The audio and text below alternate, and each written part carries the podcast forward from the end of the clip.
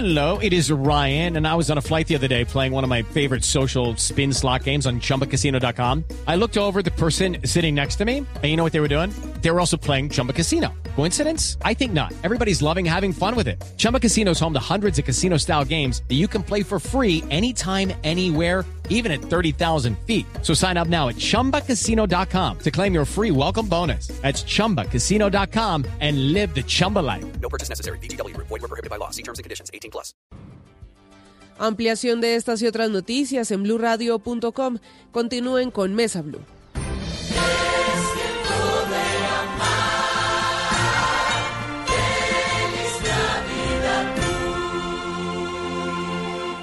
Son las 8 de la noche.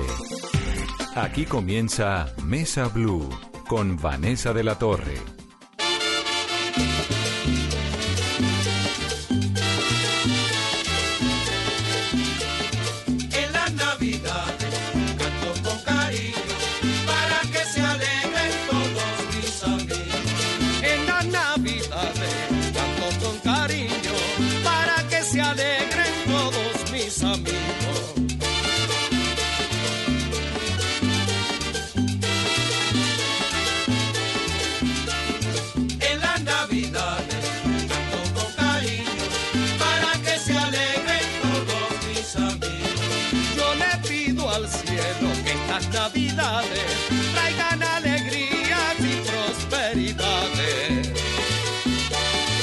Noches y bienvenidos a Mesa Blue. Esto sí que es un himno de América Latina, de Colombia, de Venezuela, de esta época navideña de fiesta. Uno oye la Villos Caracas Boys y no puede hacer absolutamente nada distinto a emocionarse, cantar y mover el hombro, ¿no?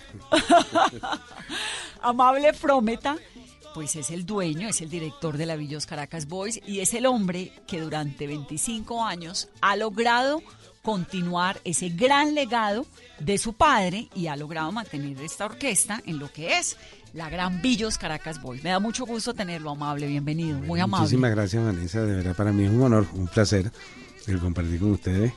Y, y bueno, estar en, en mi casa en Colombia. Colombia es nuestra segunda Esta es su casa, ¿no? Sí, Aquí sí, viene sí. un montón. Sí, yo viví aquí durante 11 años. Ah, no me digan, Sí, ¿dónde? ¿En sí. Bogotá? Sí, yo viví en Usaquén. ¿Y en qué época? Tengo un bebé de cuatro años que nació aquí. Colombiana. Sí, Amable, ¿ese nombre amable es de dónde? Pues es súper amable, pero ¿de dónde viene? sí ese, ese era el nombre del hermano menor de mi papá, que fue mi padrino y me bautizaron con el nombre de él. En la familia vemos cinco amables. Y un montón de amabilísimos. Sí. Entonces, ¿usted vivió en Bogotá en qué época? Yo me fui hace tres años. Apenas. Sí. ¿Y cómo le fue en Bogotá? ¿Qué tal la, qué chévere, tal la chévere, rumba chévere. bogotana? No, bien, bien, bien. Yo bien, me encanta Bogotá. Yo hace muchos años, yo tengo 30, 35 años viniendo a Bogotá. Claro. Y siempre dije, si salgo de Venezuela, me vengo a Bogotá. ¿Y ahora está de regreso en Venezuela? No, yo No. vivo en Orlando. Sí, Yo porque lo de Venezuela es difícil, ¿o no? Sí, no, no, no, Venezuela ya eh, quedó en el recuerdo. Qué pesara. Sí, yo tengo ya cinco años que no voy. Cinco años. Sí. ¿Y no va por qué?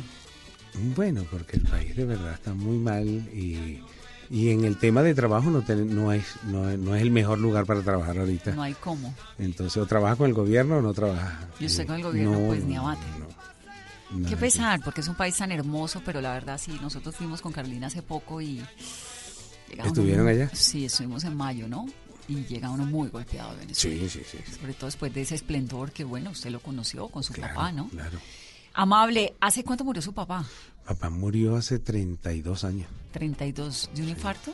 Él tuvo un infarto y luego... Sí, eh, eh, papá estaba celebrando los 50 años de vida artística y su sueño siempre fue dirigir la Sinfónica Simón Bolívar.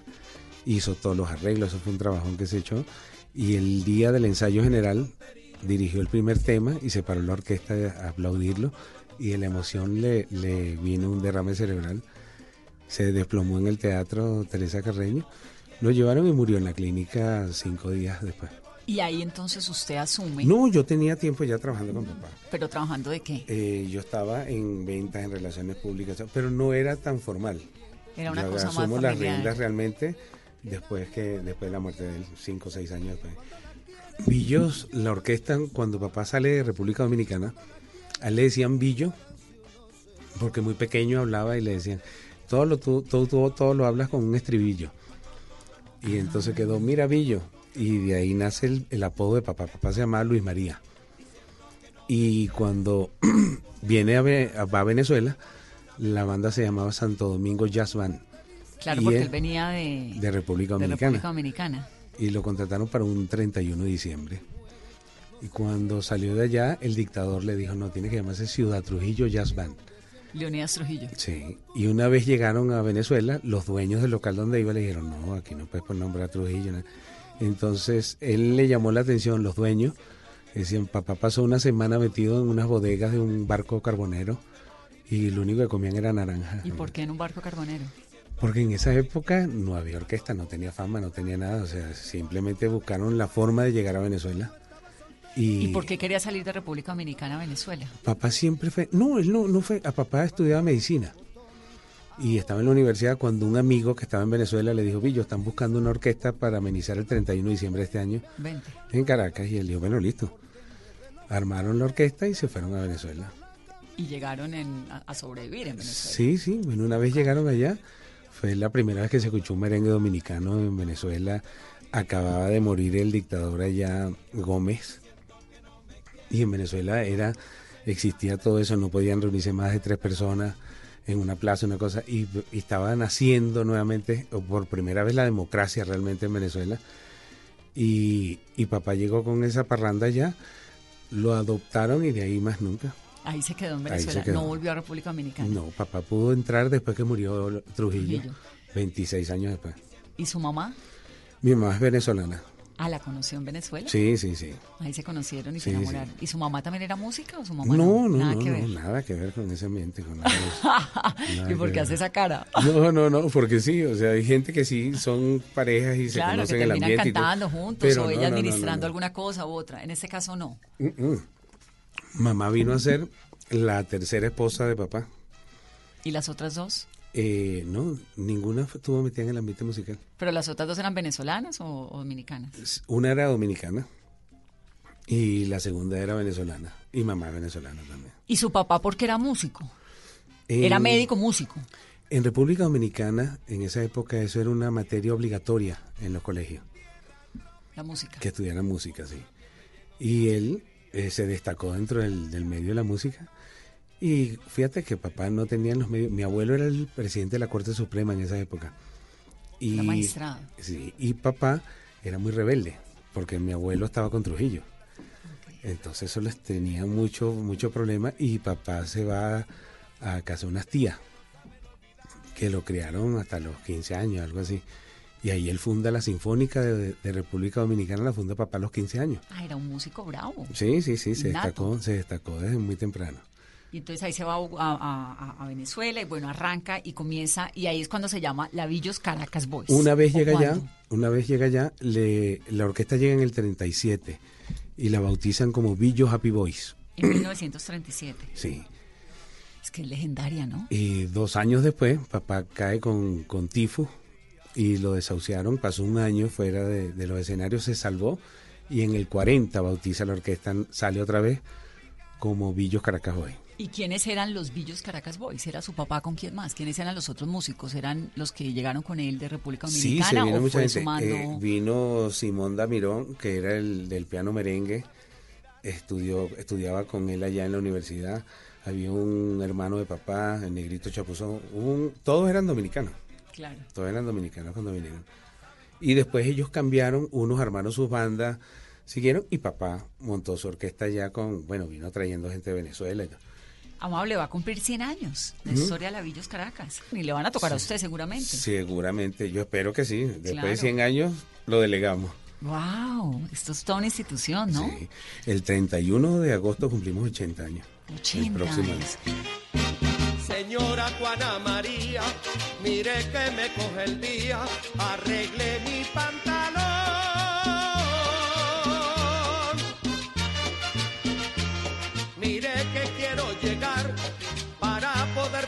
Festejar el cumpleaños de la Virgen de mi pueblo tropical.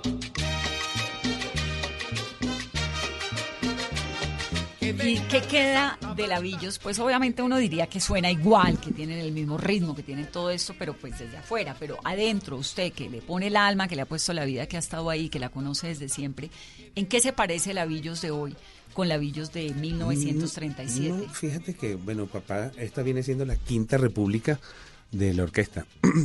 Tuvo sus épocas y fue cambiando según la- las etapas y los ritmos que, eh, que se vivían en esa época.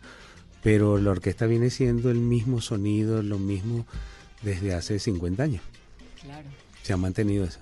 Y usted entonces, cuando papá le ocurre, ¿en qué año fue lo de su En el 88. episodio cerebrovascular? En el- Sí, en el año 88. En el 88. Y luego muere. Él Usted muere, Nos sí. estaba contando ahorita que eh, hacía parte como del proceso administrativo de la orquesta, sí. ¿no?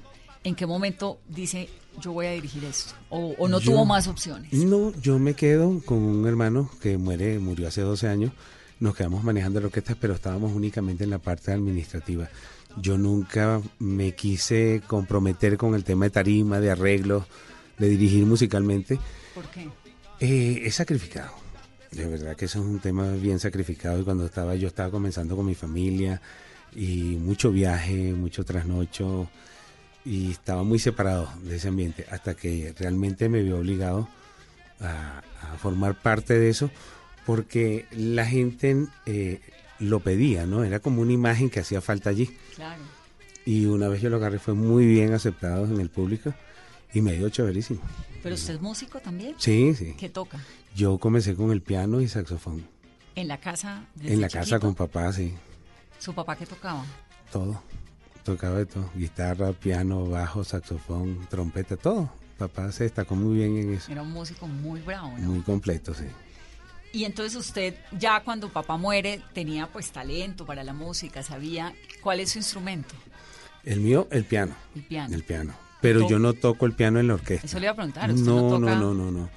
Porque hay momentos donde yo no estoy presente en, en los eventos por cualquier otro compromiso. Siempre, casi siempre estoy. Pero tengo muchos viajes y de repente estoy fuera y la orquesta sigue funcionando. Esto ya camina solo, realmente. De verdad, el equipo y, y ya el esquema de la orquesta eh, funciona solo, ya está listo. Pero es totalmente diferente. Aquí hay un, un- una, digamos, un camino ya, ya formado, forjado. Y, y esto es una escuela, realmente. El hecho de que trabajen en Villo ya eso le inspira respeto a los músicos que llegan ahí. ¿Y hoy cuántos músicos tiene la orquesta? ¿Y solo colombianos o hay dominicanos, eh, Hay venezolanos? Dominicanos, venezolanos y colombianos. ¿Y cuántos músicos? 20 músicos. 20 músicos, jóvenes o de todo. No, fíjate que yo creo que el más viejo soy yo. ¿Ah, sí? Sí, no tengo un par de muchachos. Sí, pero yo creo que el mayor de todos soy yo. Colombianos y venezolanos. Y venezolano. ¿Cómo hace un músico para entrar a Lavillos? Mira, eh, nosotros en este ambiente nos conocemos todos. En el ambiente musical. Sí, realmente eh, la orquesta que yo tengo ahorita tiene 15 años donde no hemos cambiado gente. Los mismos músicos. Los mismos músicos. ¿Y cómo hacen para Muchachitos que entraron conmigo de 20 años. Y tienen hoy 35. Sí, sí, sí. Los que están ahorita sí. Pero son muchachos que se han hecho dentro de la orquesta. Claro, es una escuela. Claro, esto es una universidad. Una universidad. Esto es un puente para continuar la carrera. ¿Cuál era la Universidad de la Salsa? La Universidad de la Salsa, sí. ¿Así se llama? ¿La cuál? El Gran Combo era la Universidad de la Salsa, lo que le decían la Universidad de la Salsa. Sí, con el maestro Rafael Itier que tiene 90 y cuántos? 91. Cosa Rafael debe estar por ahí, sí. 90 años. Sí, y usted sí. también va hasta los 90, sí. Mm, la- Yo espero. Espero llegar hasta allá. Pues sí, porque nos falta lo de la celebración del centenario que me parece importantísimo, amable. Te a comprar un avioncito para volar en nuestra luna de miel. Ay, amor, te voy a comprar un trenecito para viajar en nuestra luna de miel. Escucha como dice al caminar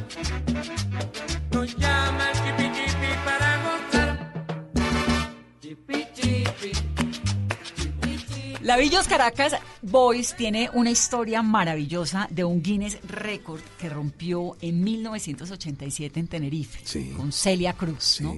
250 mil personas llegaron a ese mega carnaval y eso fue como pa, un golpe muy Sí. contundente para la institucionalidad y para la salsa también. Sí.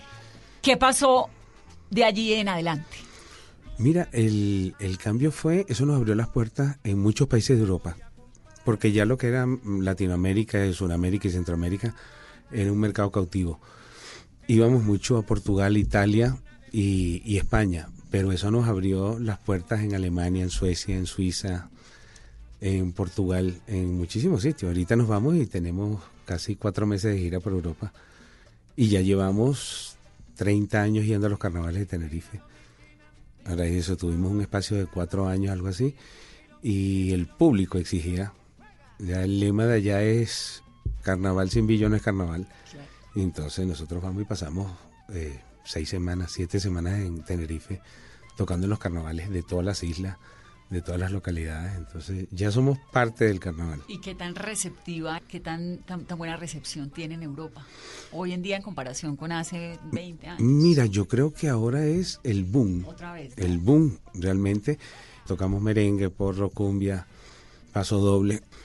Y eso es muy bien aceptado, ha sido muy bien aceptado allá en, en- en Europa Desde siempre. de siempre. Bueno, nosotros estuvimos en Japón y ahí me da una risa porque los japoneses Bailan.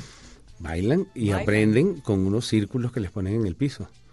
Entonces estuvimos en un hotel y había una, una, una alfombra que toda estaba marcada con los pasos. Y ellos por pareja estaban en, en- en el centro y cada quien tenía dos metros, un metro y pico cuadrado. Y ahí bailaban las parejas, pero siempre marcando el uno, el dos, el tres, el cuatro. Y aprenden eso, pues. Este Claro. tema se baila el uno con tres, Increíble el recibimiento que puede tener una cultura tan distante como la japonesa, porque bueno, lo, lo del éxito en América Latina es entendible. Desde siempre, ustedes, Celia Cruz estuvo tocando con la Villas Ujú. Caracas. Papá y Celia, ellos se conocieron en Cuba muchísimo. ¿Cómo se conocieron? Cuéntame esa historia. Papá lo, lo vetan en Venezuela en una época ¿Por qué lo vetan? porque él era, papá era un tipo rebelde con muchas cosas y, él, y había un, un artista, un compositor venezolano que tenía su, su rollo con él y llegó a ser presidente del sindicato. Entonces quiso obligar a papá a que metiese en el sindicato a unos músicos dominicanos que tenía. Y papá dijo que no. Entonces lo vetaron de por vida. En Y Venezuela. papá se va a Cuba. ¿En qué año? Eso fue en el 53, 54. Antes de la revolución. Sí. Y entonces se va a Cuba. Se va a Cuba, estuvo en Cuba dos años y ahí es donde nacen los melódicos, la orquesta de los melódicos. Eh, Renato Capriles, que era el, el director de los melódicos, era el fan número uno de la orquesta. Cuando papá, y se hicieron muy amigos, pues papá y él, él era un muchacho muy joven, pues, él tendría 14 años y papá tenía 40 años. pues. Entonces cuando vetan a papá, Renato le ofrece a papá y le dice, mira, vamos a hacer una orquesta para que no pierdas vigencia, yo la administro y tú haces los arreglos. Entonces así nacen los melódicos hasta que le levantan el veto a papá dos años después y regresa papá y continúa con Lavillos y sigue melódico su rumbo. Y sigue yendo a Cuba. Sí. Nosotros a papá lo, lo vetaron en Cuba porque él hizo un tema que se llama El son se fue de Cuba.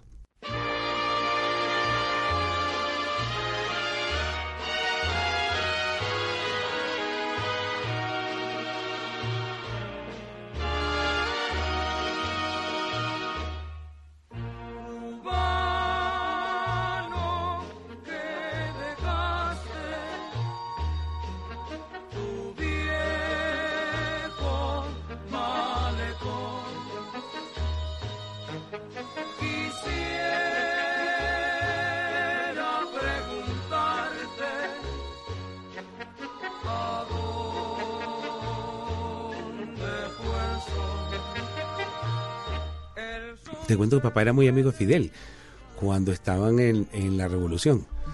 Eh, cuando fue la, la invasión de Cayo Confite, papá fue el director de las telecomunicaciones y se fue y estaba metido en la montaña y todo eso. Pero una vez llegan y papá ve que no era lo que realmente Fidel decía que iba a hacer, escribe ese tema y le expropian a él una disquera que tenía, la casa, una emisora de radio en Cuba y le dieron ocho días para que se fuese. Entonces sale volando de Cuba Y por supuesto no regresa. No, él después no volvió a Cuba, no pudo más nunca. Nosotros quedamos vetados en Cuba. ¿También? ¿Lavillos nunca ha ido a Cuba? No, nosotros nunca hemos ido a nunca Cuba. ha ido a Cuba. No, yo he ido a Cuba como, como turista. Como pues. turista, claro, pero no a tocar y nada Mm, eso. Bueno, pues es que a Cuba, pues ya hoy más o menos, ¿no? Pero también Sí, pero hoy, tantos años. fíjate que ese tema que hay esa relación entre Venezuela y, y Cuba es muy mal vista a nivel empresarial. Sí, ¿ok? claro. Nosotros, el, el tema muy de nosotros... Sí, entonces, si vas a Cuba, te hacen una marca y ya se pierde una clientela impresionante. De verdad, todos los artistas que han ido a Cuba de Venezuela ya quedan como vetados dentro del ambiente. Claro, y viviendo en Orlando, en Estados Unidos aún más. No, ¿no? por supuesto, yo no, yo voy a las giras en Estados Unidos y tú no hablas, de hecho, por lo menos en Miami es un himno tocar ese tema, el son se fue de Cuba y la gente llora, ese es el himno del destierro cubano. Claro, como, como la de Celia, siempre ser extranjero, Sí. ¿no?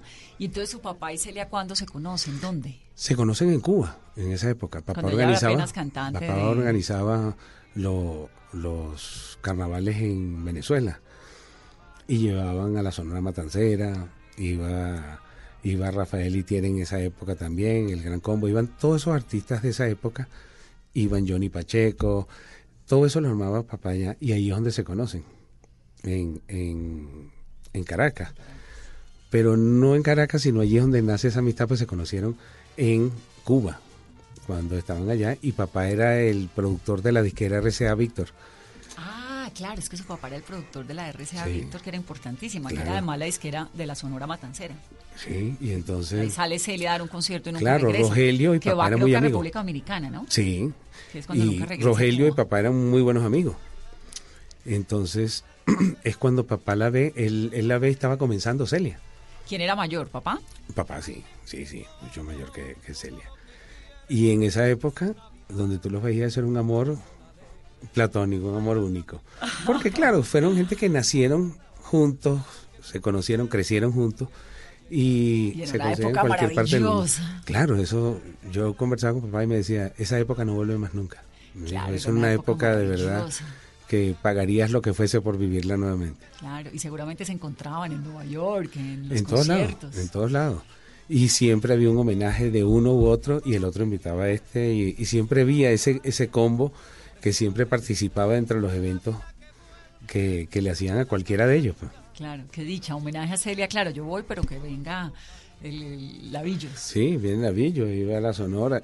o sea que en esa época, cuando ella se desprende de la Sonora con Rogelio, eh, ya empieza con, con su marido, que es el que Knight. con Pedro Knight, era el que organizaba la orquesta, pero ya no era con la Sonora. pues. Claro, porque Pedro era trompetista, ¿no? Trompetista. Y él deja de ser trompetista para volverse casi que el productor manager de Celia. y Ellos se conocen, se enamoran y desde que estaba en la orquesta, él asume las riendas de la orquesta de Celia. Y siempre sigue siendo amiga Celia de su papá hasta el final de la vida. Sí, sí, sí. Fueron, bueno, fíjate que papá muere seis meses, cinco meses después del récord Guinness. Del, get- get- eh, del, del que estábamos contando Sí, en Tenerife, cuando y entonces- fueron 250 mil Sí, personas eso a, fue impresionante. a tocar en 1987. Y, y en ese momento van allá con la Sonora Matancera.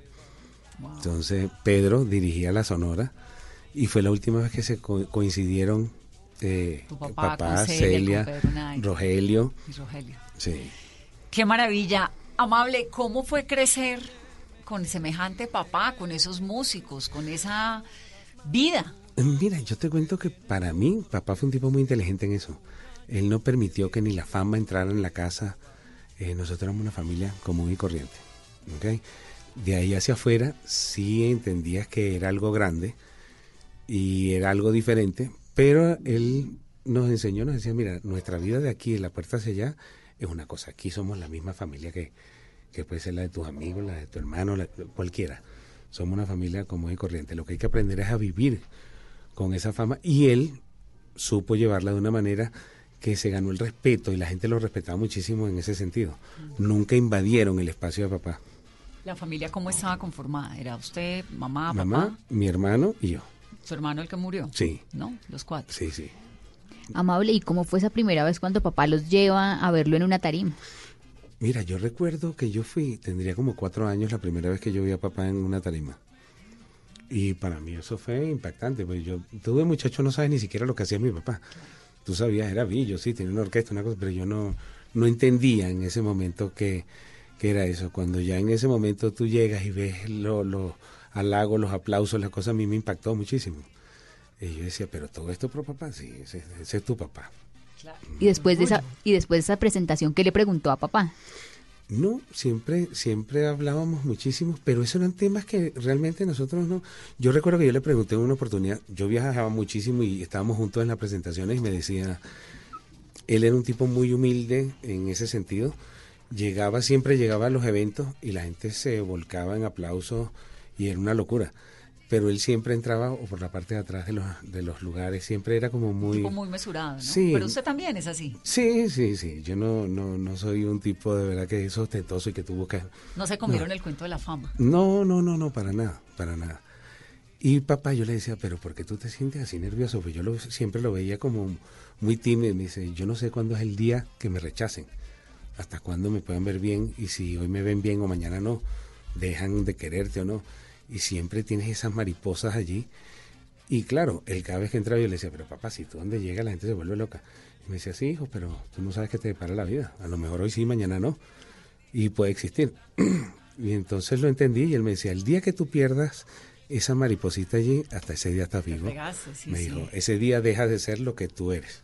Pero entonces usted tuvo, el papá viajaba un montón. ¿Y ustedes viajaban con él o ustedes siempre estaban en su casa y vivían No, vivían? ¿Cómo era viajábamos, la viajábamos ¿Cómo era la mucho, infancia y la Pero no, yo estaba estudiando, yo estaba estudiando, yo empecé a estudiar desde los 10 años en Estados Unidos y yo estaba en un internado afuera. Mm. Entonces él iba mucho, yo los fines de semana, si estaba cerca, pedía el permiso, viajaba tres, cuatro días, coincidíamos, pero yo realmente hasta los 15 años fue cuando me quedé con papá.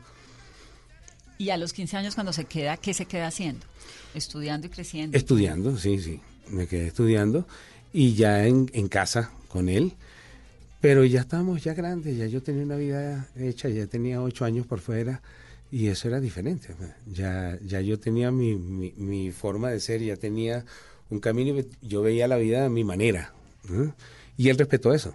Claro. Él siempre dijo, bueno, menos mal este no se descarriló, sino estuvo metido en el camino de... Ahora voy a hacer una pausa porque tenemos un compromiso comercial, pero le voy a preguntar eso sobre el, el- el no descarrilarse, porque uno creciendo en un escenario rodeado de fama, con una época esplendorosa, donde hay tanta música, donde hay tanta fiesta, pues es que es vivir de la fiesta. ¿Cómo hace uno para mantener el norte? Porque a muchos les ocurre. Hago una pausa rápidamente. Estamos hablando con Amable Frometa, la Villos Caracas Boys, que además tiene concierto ahora en el Teatro Cafam este viernes, el 20 de diciembre a las 8 de la noche. Sí. Mega concierto, Sí, ¿no? señora. Ya vamos a acompañarlo, Amable. Volvemos en breve. Cumbia, cumbia, rica para ti.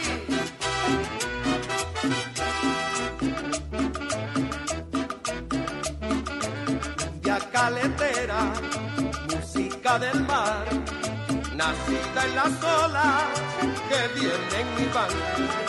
Nacida en las olas que vienen y van. Y su melodía de felicidad llena de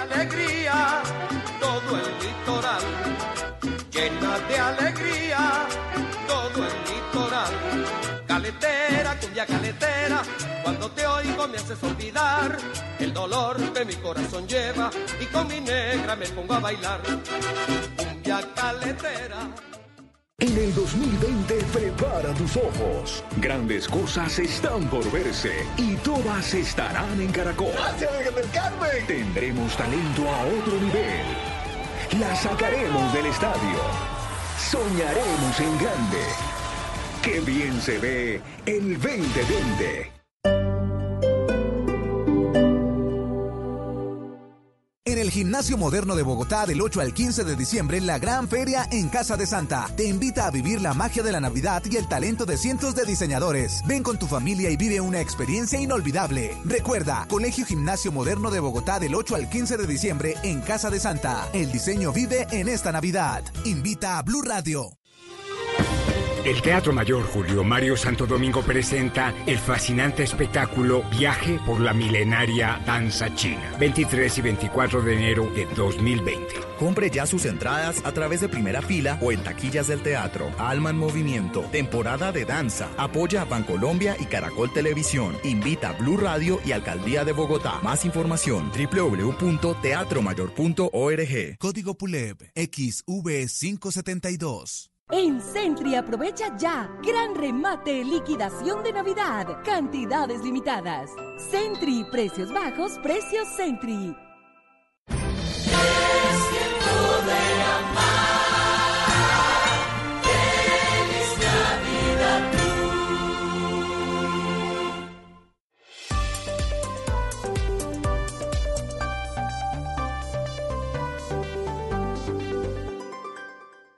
Eres un romántico empedernido. Sabes que por amor haces lo que sea. Incluso cocinar las más ricas pastas. Y traer a tu casa una de las ciudades más románticas del mundo. Donde Romeo y Julieta se amaron por siempre. Sin duda, eres un campeón. Una de las capitales mundiales de la ópera. Para ti, nada es imposible. Apuesto a que eso no se lo esperaba. Pastas Verona. Si sabes de amor, sabes de pasta. Trabajamos pensando en usted. Estás escuchando Blue Radio, un país lleno de positivismo, un país que dice siempre se puede. Banco Popular. Soy Marta Vélez y cuando dicen que el palo no está para cucharas, yo veo que con él puedo hacer un juguete, una mesa y hasta una bicicleta. Siempre se puede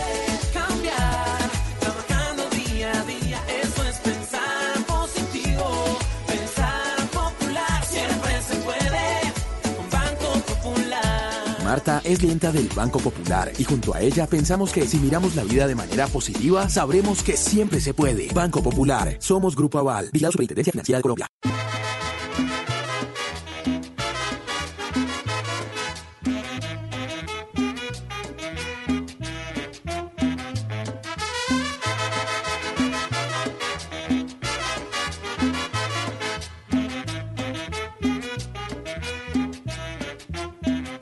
Brisa tropical, a orilla de la mar, le da un rico sabor a tu boquita.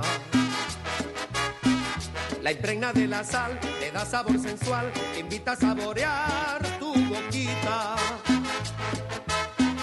Yo quiero disfrutar el más dulce placer, besando sin cesar tu boquita. Debajo del palmar, al sol de tu mirar, permíteme soñar en tu boquita. Continuamos en Mesa Blue, estamos musicales hoy, hablando con Amable Frómeta y el Lavillos Caracas Boys, qué delicia, a mí me, realmente me, me, sabe que me fascina la música tropical y me conmueve un montón, pues porque es que es una orquesta muy fuerte, Bueno, aquí, aquí. tradicional, de en- años. En Colombia todo el mundo, me dicen, no hay un hogar que no tenga un disco de Billo en diciembre, que no, No se escuche hay. Billo. Que no- No que hay la Villos es media casa- Navidad en Colombia y en Latinoamérica. Sí, desde ya, Sí. llega el, como hacia el 15 de noviembre empezamos. Estábamos hablando, Maule, hace unos momentos sobre esto de crecer uno, ¿no? En medio de una tarima, de tantas luces, de tanto show, de Celia, de la música, el gran combo, todo eso. ¿Cómo mantiene uno la educación de los hijos para que tengan los pies en la tierra, que no se le olvide a uno que es que por dónde es que es la cosa? Mira, yo creo que, que eso lo aprendimos porque papá nunca se dejó llevar por la fama. Nunca permitió que eso lo engrandeciera o pensase o se sintiese diferente a los demás. Papá era un tipo muy humilde, muy centrado, de verdad. Y él sabía lo que era. Pero era un tipo luchador, porque Claro, desterrado, eh, no podía entrar a Cuba, no podía en algún momento Sí, entrar a Venezuela, eh, no, pudo, no pudo entrar en algún momento más a su tierra, República Sí. Dominicana, o sea, un batallador, ¿no? Sí, sí, y fue un Tipo hombre contestatario. que llegó a su vida fue la música realmente y era un hombre muy preparado en ese sentido y papá hablaba cuatro idiomas era porque hablaba cuatro idiomas. eh, le encantaba papá era un hombre que estudiaba muchísimo leía muchísimo le encantaba era una cosa tú lo veías era un hombre totalmente diferente para mí era un genio Claro de verdad dentro de eso pero la vida de nosotros era la vida familiar Eh, nunca entró vuelvo y te repito la fama a mi casa ¿Y la Ok. mamá cómo hacía para mantener esas distancias y el marido viajando? Y eso? No, él sí viajó siempre con mi mamá. Él, papá después de todo eso, él conoció a mi mamá, tenía 14 años. Mamá cuando papá tenía un programa de radio que se llamaba Gozar Muchachos y mamá era una fan que iba todos los días a verlo allí. A los 20 años comienzan a salir y desde los 20 años hasta los... Papá murió, él le llevaba 17 años a mamá, hasta los 56 años que tenía mamá. Tuvieron Wow, o sea, 30, estuvieron casi 40 años casi juntos. 40 años juntos. Y sí. ella era una fan, Sí, sí. venezolana, admiradora y, y viajaban Sí. juntos y todos los niños en el internado. Papá no viajaba, papá no mamá. viajaba sin ella. Mi hermano era mucho mayor que yo, él se quedaba en la casa y yo me voy a, a estudiar porque una vez estábamos allí, mamá decía, yo no voy a dejar este solo, eh, ahí sí se puede descarrilar, se vuelven locos aquí con un chofer, con la gente, con servidumbre y decían, no, no, no, no, esto no es la vida, ni que viniese una tía a cuidarme, ni nada de eso. Entonces a mí me preguntaron si quería estudiar afuera y le dije, sí, sí, yo me voy Perfecto. Y para la mamá hubo canción, ¿no? Cuando estemos viejos. cuando estemos viejos, sí.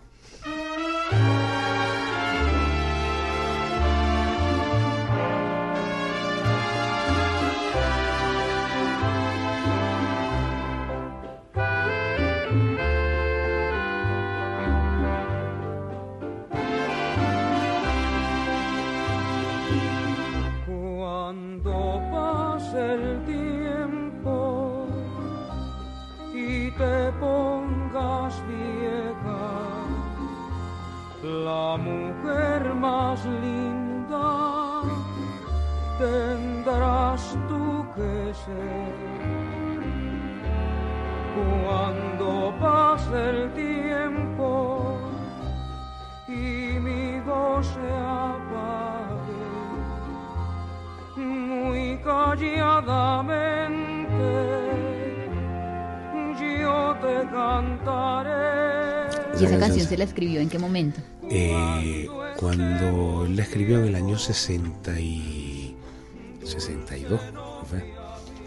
eran novios, esos fueron unos novios eternos.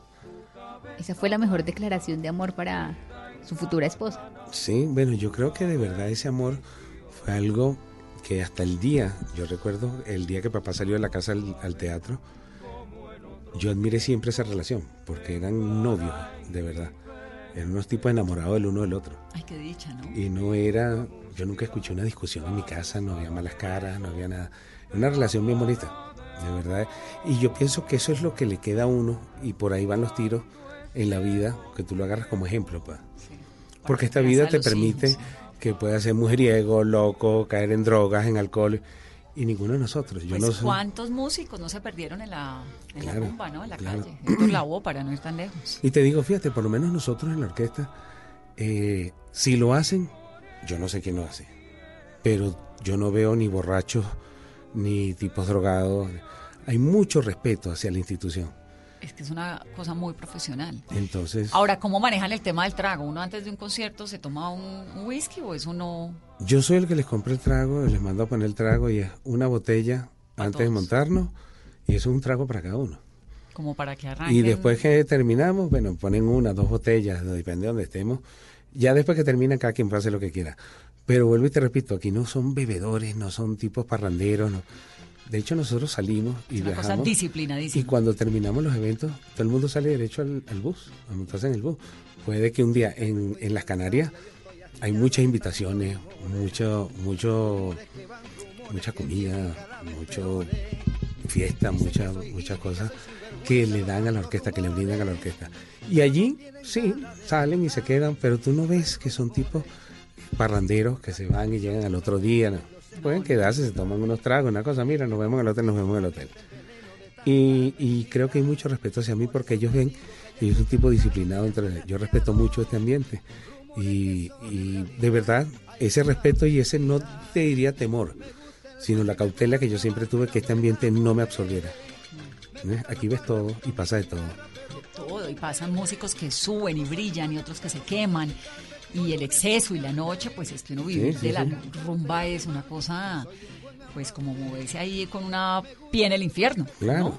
Pero en fíjate, momento yo- te descuidas pero fíjate que eso se representa en el éxito de la orquesta en la longevidad no también Mm. en la permanencia no existiese eso, si la cabeza del negocio se descarrila, todos los demás siguen igual. de acuerdo Entonces ellos me ven a mí muy serio, muy correcto en mis cosas. No quiere decir que yo no me siente, me quede en una mesa, disfrute con la gente, comparta. pero yo no soy de parranda. ¿Usted de qué? De amanecer, de yo no soy de parranda. Yo soy, yo soy un amante de los caballos. Me encantan los caballos, me encanta la familia, me encanta la playa, la lancha. Yo soy más de eso. Cuando tengo los chances me escapo a la playa, me voy a la finca, estoy pendiente de mis caballos, ganado. y Pero eso es lo mío. Realmente no es la fiesta. No es la parranda, no es la rumba. Sí. Tiene Lavillos 2.380 temas, tal vez más, ¿no? Sí. 2.380, eso es un montón. Sí, son 220 discos, 220 discos. Sí. ¿Cuántos con su papá? 180. Es decir, usted ha logrado mantener el nivel en serio. Sí, sí, sí. ¿Quién compone? Yo compongo y tengo un equipo de trabajo que, que en su momento colaboraban con papá. Pero entonces hemos hecho un equipo de producción y nos ha ido muy bien. ¿Cómo es el proceso de, de la composición de un, de un éxito de Lavillos? Mira, yo pienso, lo primero que uno escribe es cuando te llega la música. Y después que te llega la música, escribes la letra. Hay gente que escribe la letra y después pone la música. En el caso mío, a mí me llega la música, escribo la música y después adaptamos una letra a, a esos temas.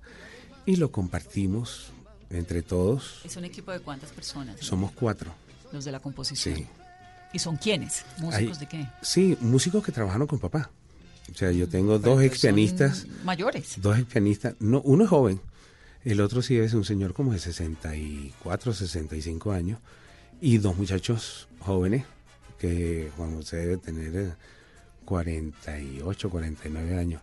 Y el otro es menor que él, tiene 32, 33 años. Pero son muchachos que crecieron en este ambiente y en el ambiente de la música. Claro. ¿Y cómo sabe uno que esa canción va a pegar o no va a pegar? Mira, yo creo que eso es un feeling, eso se siente, eso se siente y tú sabes, nosotros eh, tomamos muchos arreglos y muchas cosas de, de artistas del, del Caribe en, en República Dominicana. Yo viajo mucho a Dominicana a buscar música. ¿Siguen siendo los dominicanos esta fortaleza musical que han sido siempre? ¿Y los cubanos? Totalmente, sí. ¿Usted se inspira Santo dónde? Domingo, ¿En, de- en Santo, Santo- Domingo? En Santo Domingo. Santo Domingo tiene mucho talento, muchísimo talento. De verdad que sí, ahí todo el mundo es músico y, o conoce de música. ¿Y en Colombia en dónde? Aquí, mira, yo tengo mucha gente de verdad que se acerca, me entrega temas, eh, por lo general aquí, Medellín y en la costa. Cali, ¿sí?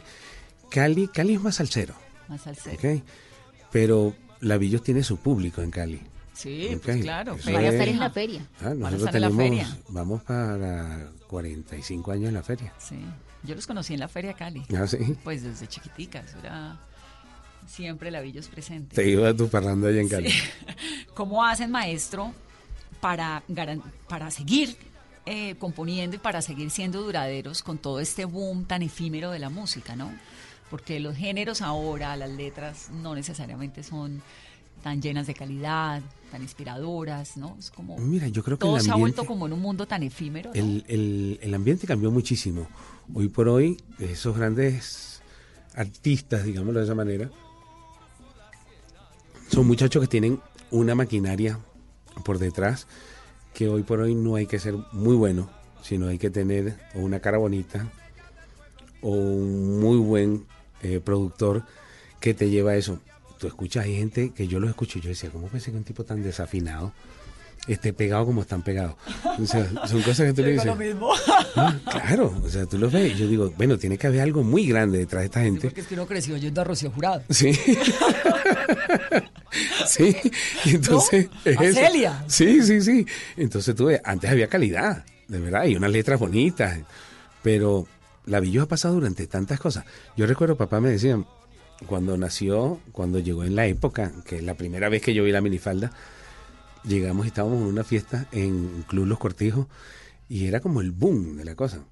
Y recuerdo le digo, oye papá, mira, y esto, la minifalda, esto es un boom. Y me dice, hijo, esta es la tercera vez que yo veo que va y viene la minifalda y vuelve. Y cada vez es un boom. Y pasan 20 años, dentro de 20 años vuelve otra vez como algo nuevo. Yo recuerdo, uno de mis sobrinos me dijo un día, tío, es que esa música, y era el tecnomerengue, y esa cosa, y yo a mí me encanta mucho Phil Collins, me encanta esa, esa, ese tipo de música, ¿no? Entonces, él me dice, es que hoy por hoy, fíjate tú, esto sí es música. Este muchacho, porque yo le decía es que lo que están ahorita es un poco loco. De verdad que no tienen el concepto claro, sino un buen productor, una disquera, le gastan un dinero y, y ya. Sí, uno ve Y esa entonces- orquesta, 20 músicos. Sí. ¿no?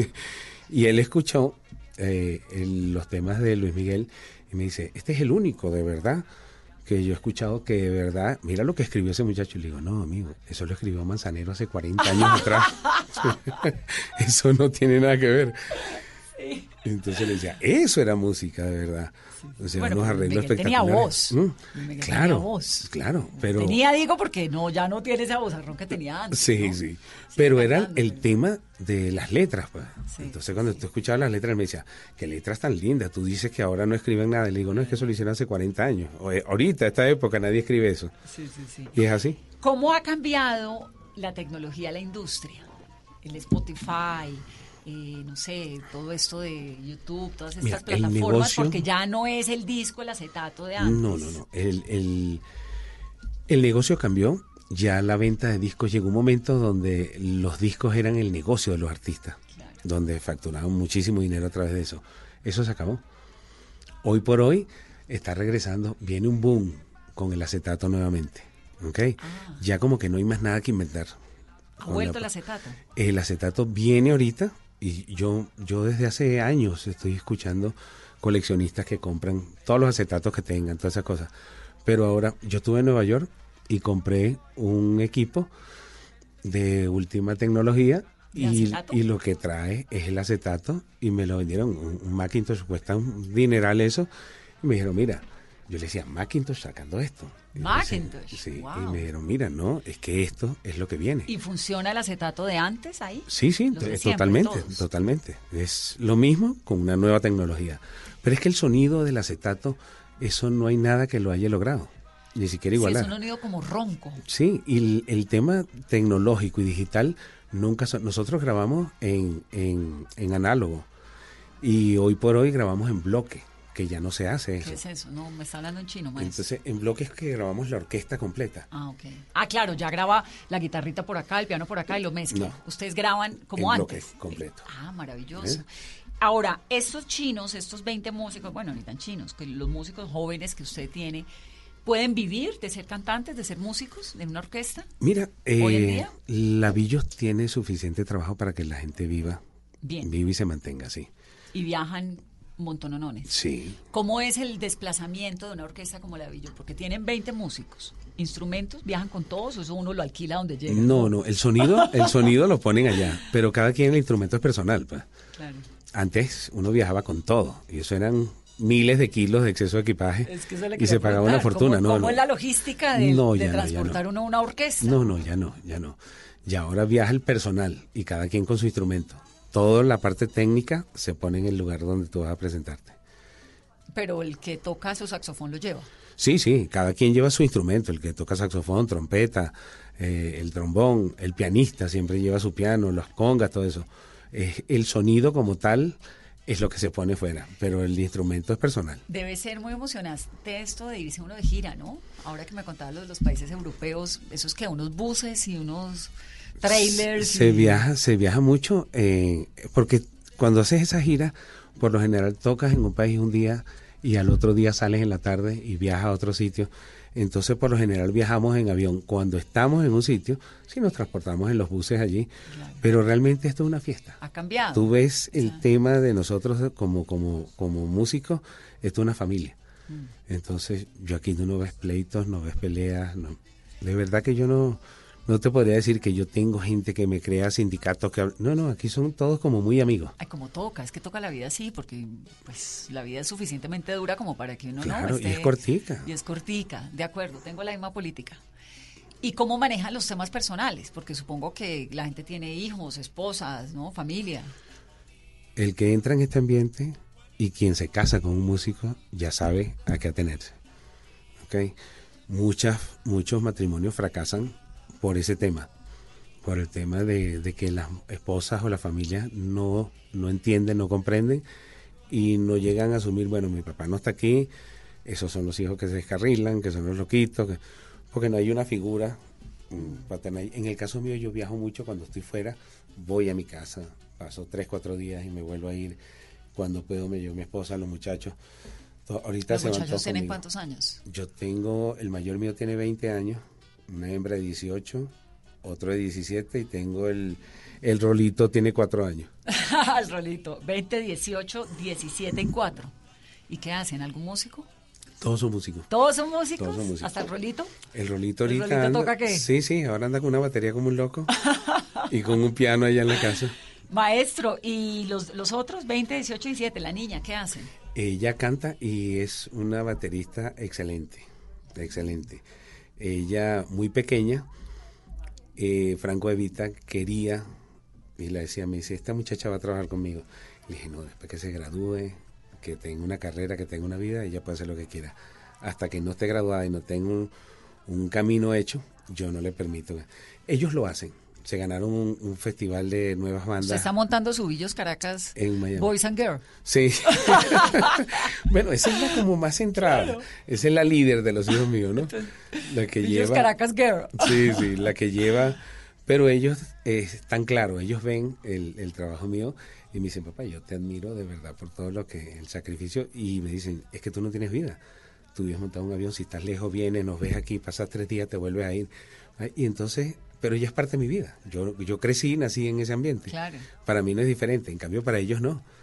Ellos lo están viendo y me dicen, pero qué fuerte es. O sea, cuando yo me los llevo de gira, eh, llega un momento que me dicen, ay no papá, yo no voy para el baile, yo no voy, yo me quedo aquí. O sea, nos vamos a Estados. Unidos y cuando damos vuelta, llegan a Orlando, ay papá, nos podemos quedar aquí. Que digo, sí, quédense aquí, ¿cuál es el problema? ¿Y que estudian? Entonces el plan es que estudien y que luego, si quieren, sean músicos. Claro, sí, sí, ese- ellos deciden, pero que tengan una carrera primero. ¿Qué estudian? Dos son De 20. comunicadores sociales, están estudiando Ah, comunicación social. Sí. Y el, el de 17 está estudiando economía, acaba de entrar en economía en la universidad.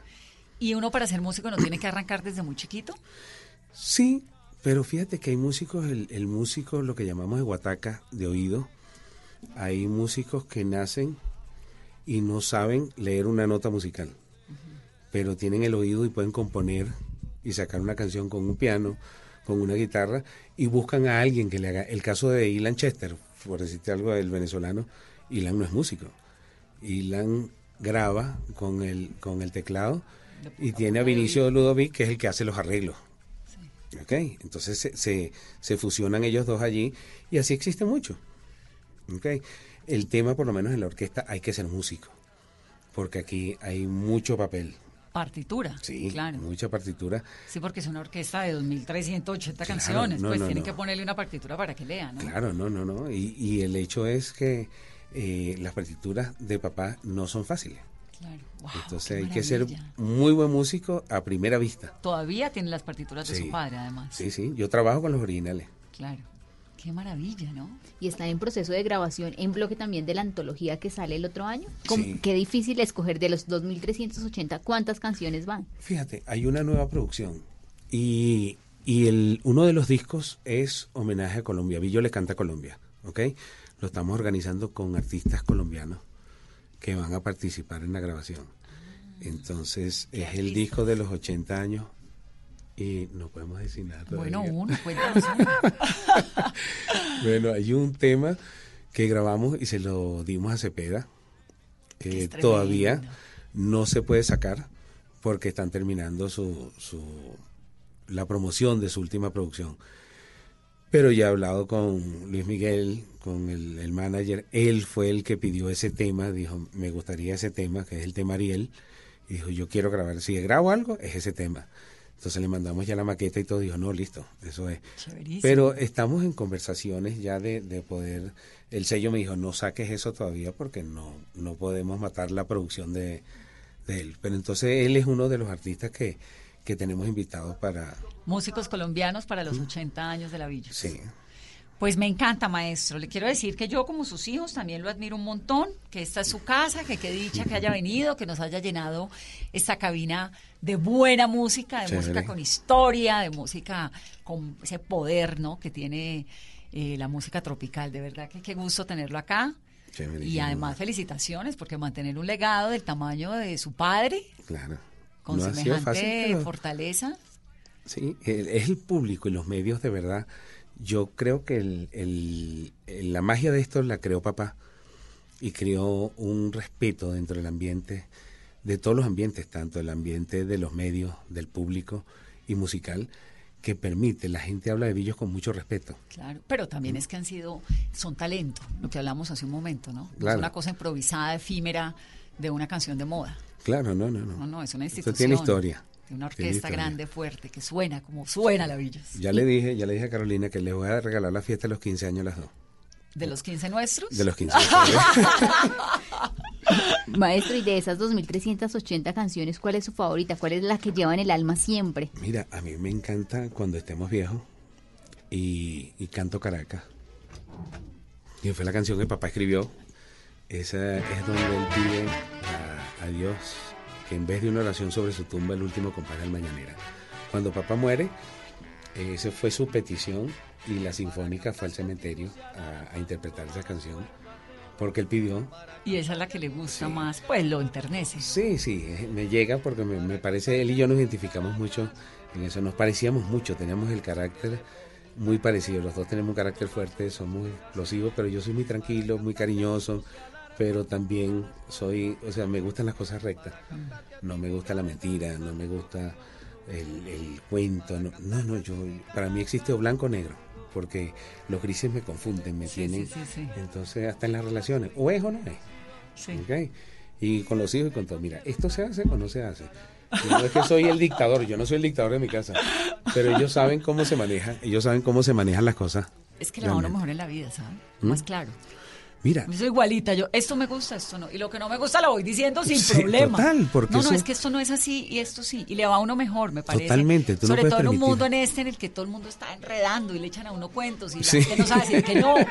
No, entonces hay una, no, no quiero, no me interesa, muchas gracias. ¡Ah! ¿Cómo así? No, pues no. Claro. Como más claro todo. uno cae hasta pesado y odioso muchas veces. De acuerdo. Porque te ven la carita, la sonrisita y las cosas, pero a mí, me- mira, no, no me gusta y no voy a esto y no hago esto y lo mío es esto. Si te gusta, bien, si no, no.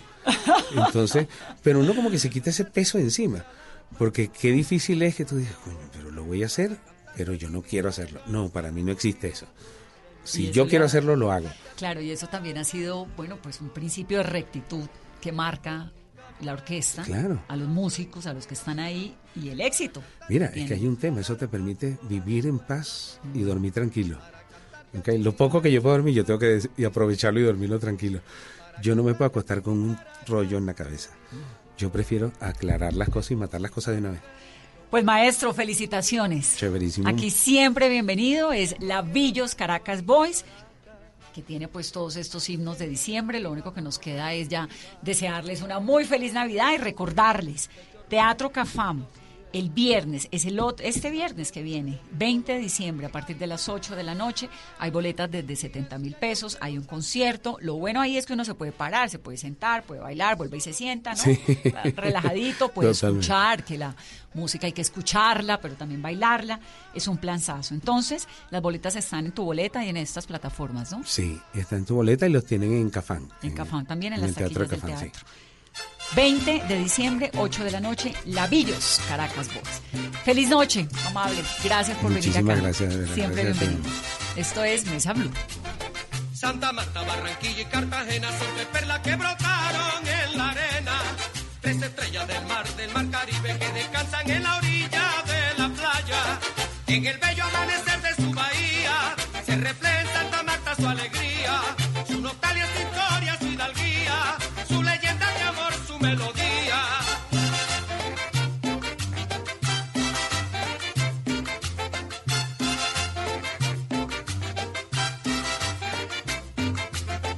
Al morir el imponente Magdalena, Barranquilla la arenosa se levanta. Alegría en carnaval, su ambiente llena armonía de color,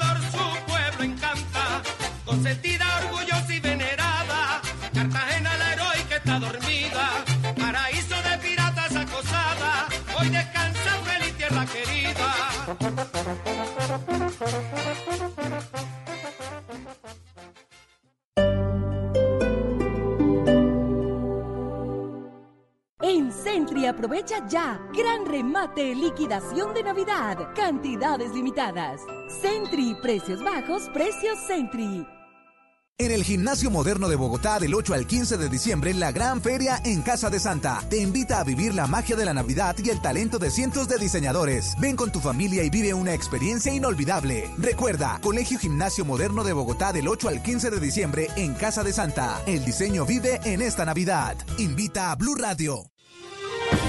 El Teatro Mayor Julio Mario Santo Domingo presenta el fascinante espectáculo Viaje por la milenaria danza china, 23 y 24 de enero de 2020. Compre ya sus entradas a través de primera fila o en taquillas del teatro. Alma en Movimiento, temporada de danza. Apoya a Bancolombia y Caracol Televisión. Invita a Blue Radio y Alcaldía de Bogotá. Más información www.teatromayor.org. Código PULEB XV572. En Centri aprovecha ya gran remate liquidación de Navidad. Cantidades limitadas.